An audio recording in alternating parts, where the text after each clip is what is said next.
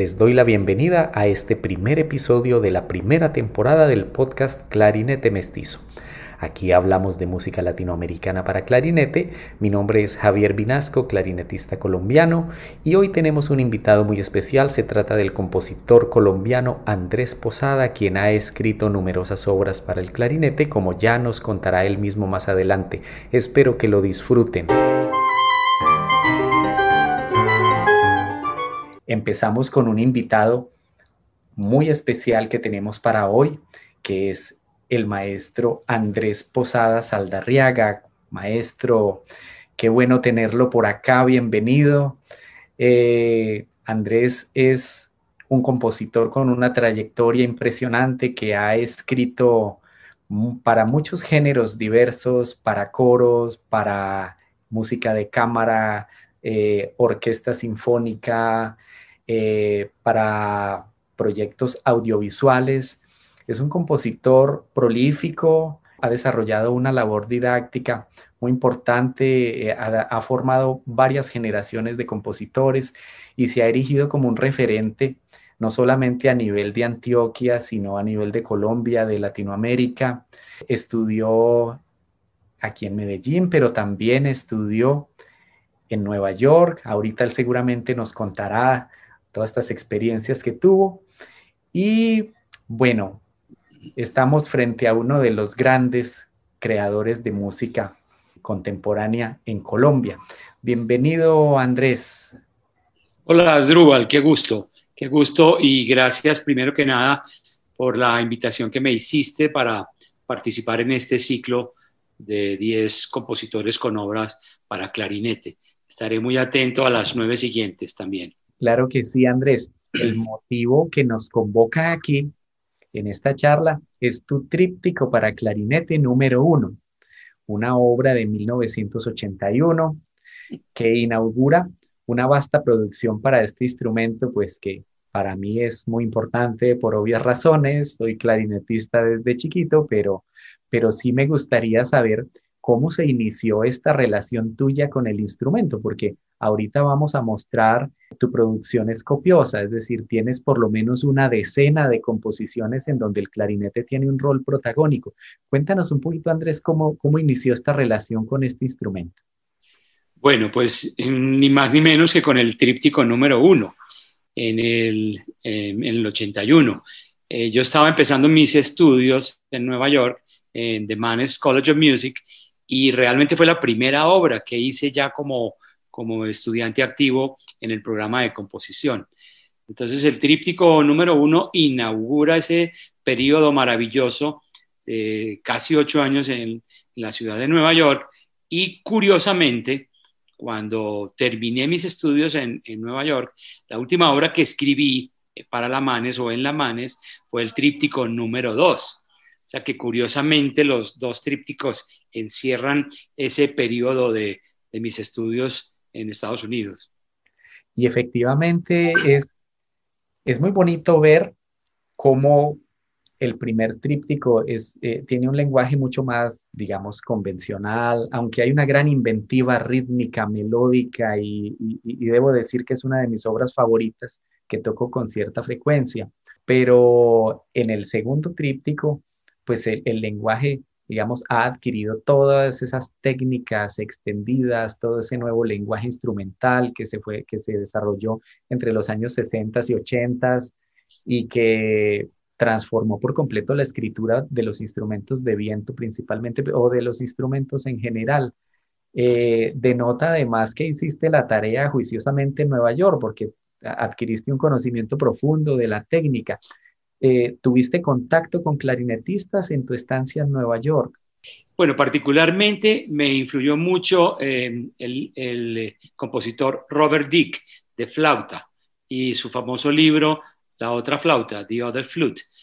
tuve el gusto de recibir o de participar en unos talleres que él dio en la Manes y bueno, ahí se nos abrió el mundo de los multifónicos, de los multitímbricos, de otros efectos especiales en, la flauta, pero que, son transversales con los demás instrumentos de viento.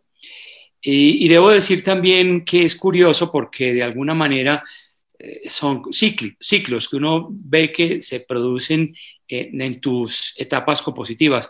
Ahora mismo yo estoy casi que volviendo a esa, a esa esencia del, del tríptico número uno.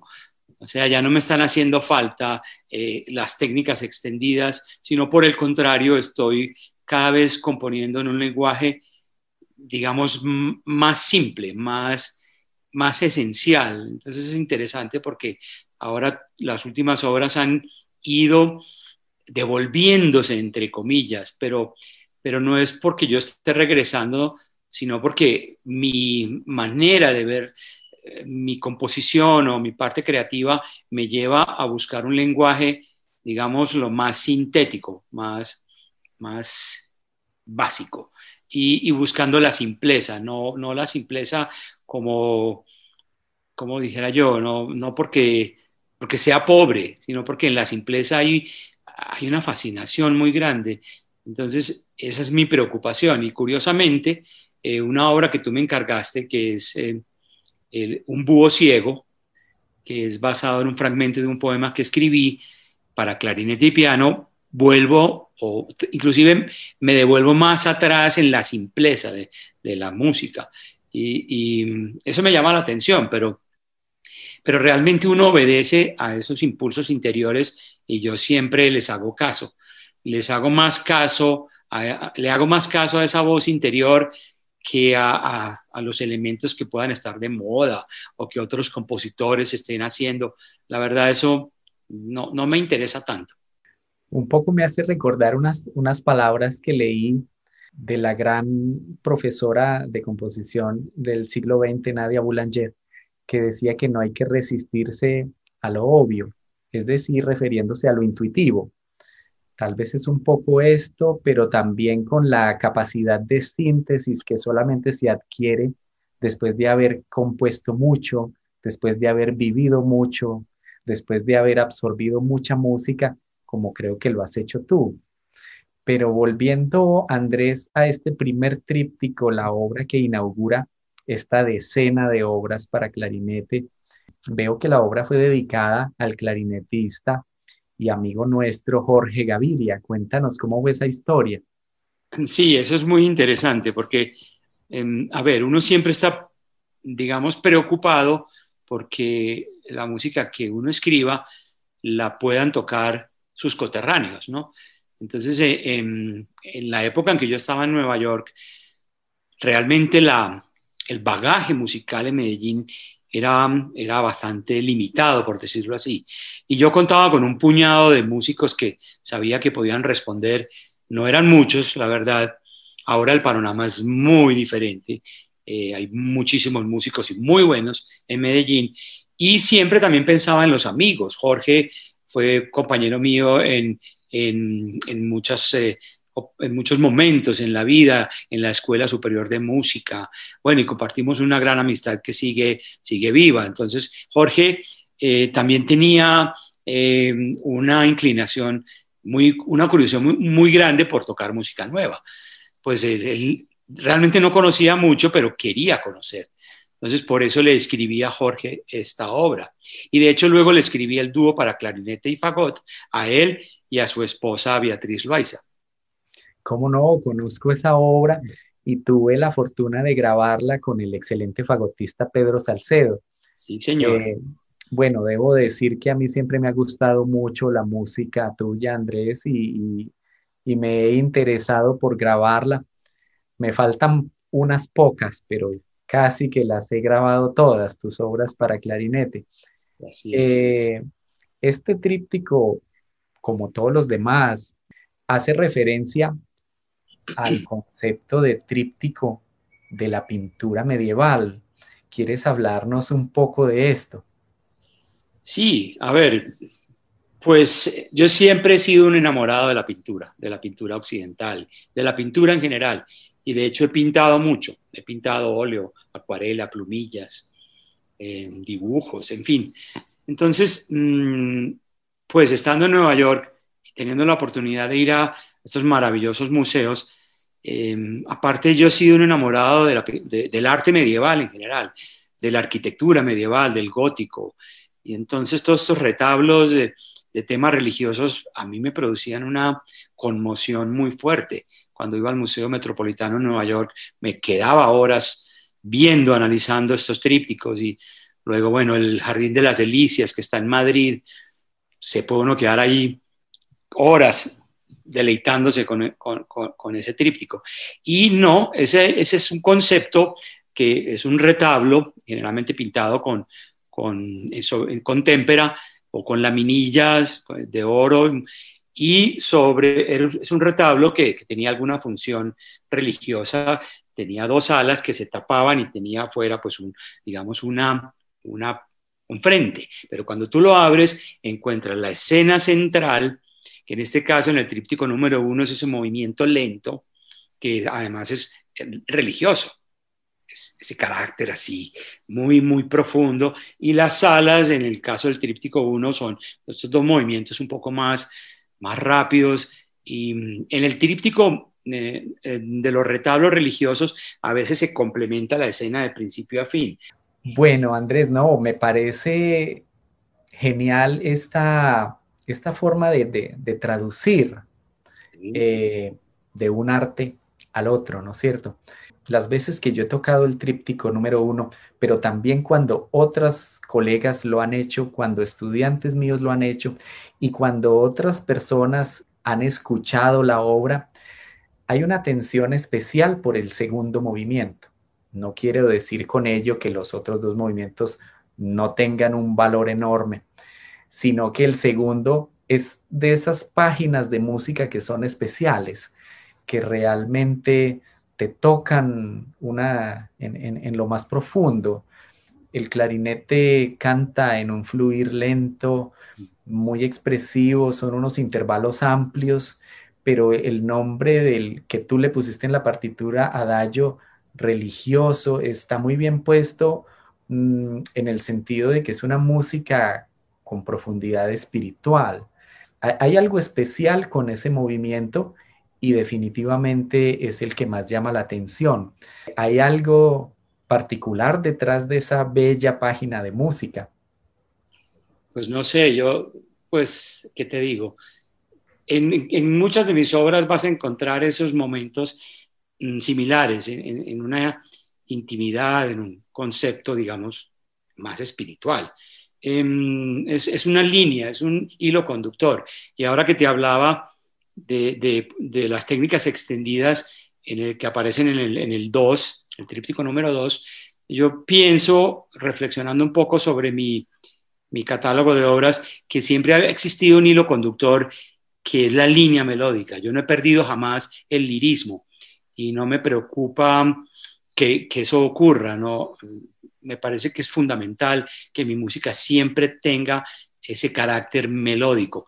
Y aparece, aparece muy claramente en los movimientos lentos. Por ejemplo, me hace pensar, hablando del clarinete, también en las dos piezas contrastantes que el primer movimiento es un poco influenciado por el bambuco, por, los ritmos eh, nuestros, porque la comisión de alguna manera así lo pedía.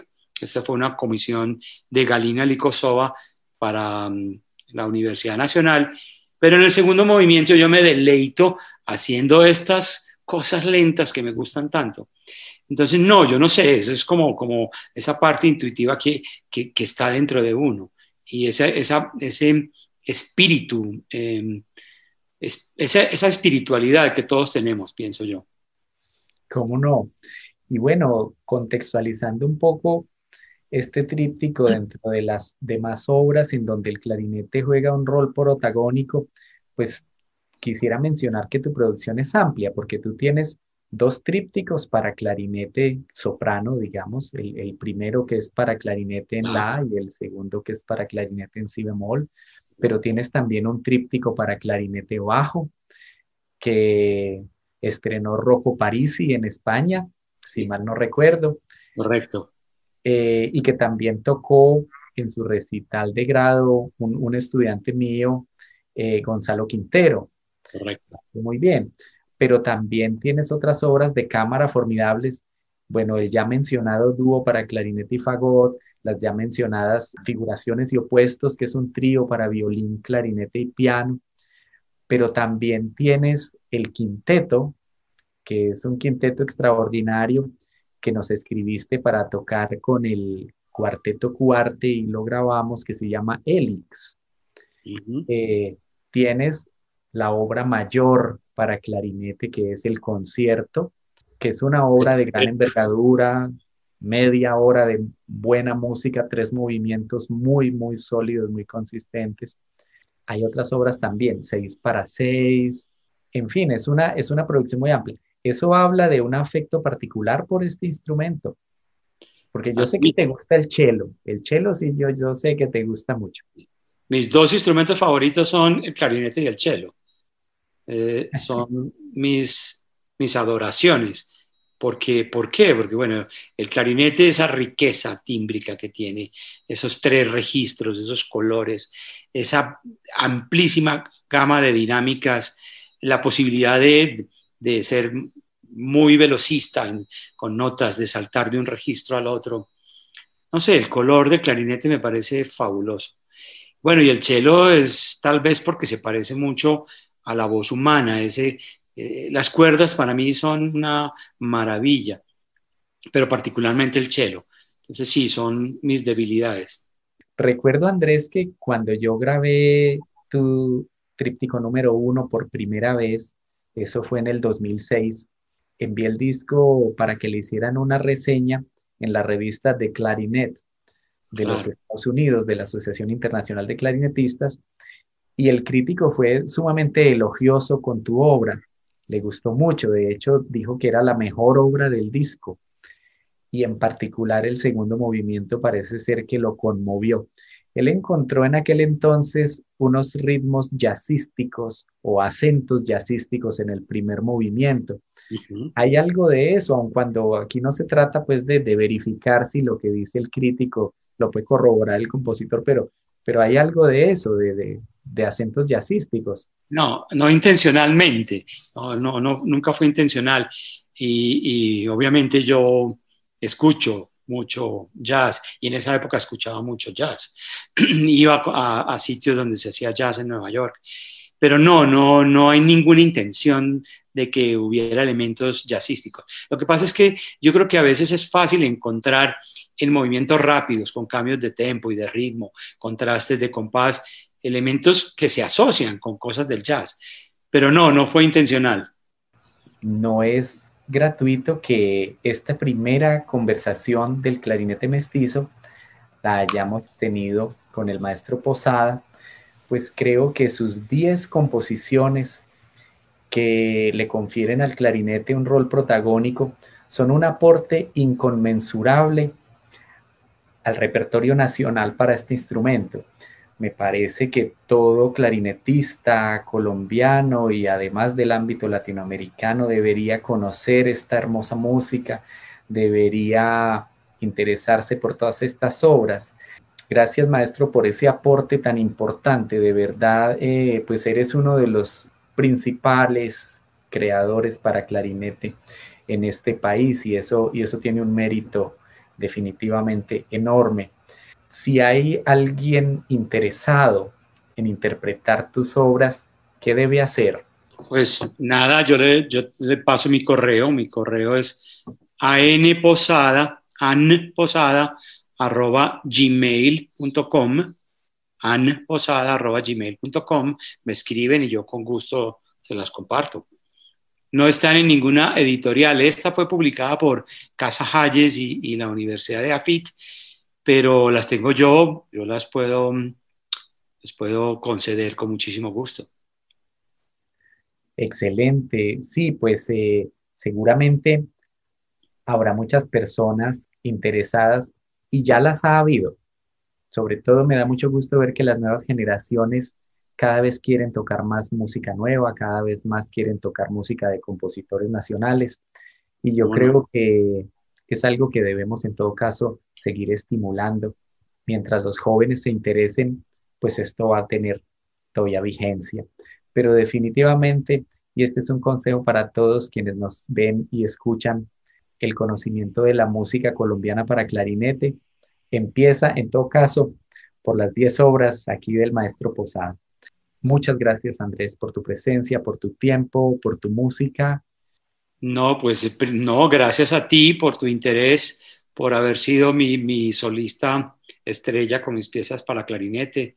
Eh, estrenaste el concierto para clarinete, que lo hicimos en varios lugares, siempre versiones diferentes, muy ricas. Y no, pues gracias a todos los clarinetistas, porque es un instrumento que sabemos que en Colombia es que aparece pues en la música clásica, en la música de banda, en la música popular, en el jazz. O sea que es un instrumento muy versátil. Y como, como bien decías, eh, eh, vemos muchísimos estudiantes eh, estudiando clarinete en las escuelas de música. Me acuerdo del festival de Clarisax, cuando les pusiste como obra obligada de estudio este tríptico número uno, que los jurados éramos Francesco Belli, Jaime Uribe. Jaime Uribe y yo, y lo vimos como 50 veces. Yo quedé hasta la coronilla del tríptico número uno, pero fue muy divertido. Ya que los castigamos ahí con esa obra y, y yo creo que muchos sintieron una conexión también con, con la obra. Entonces, no, pues eh, agradecerles a ustedes, los clarinetistas, y felicitarlos porque tienen ese bello instrumento.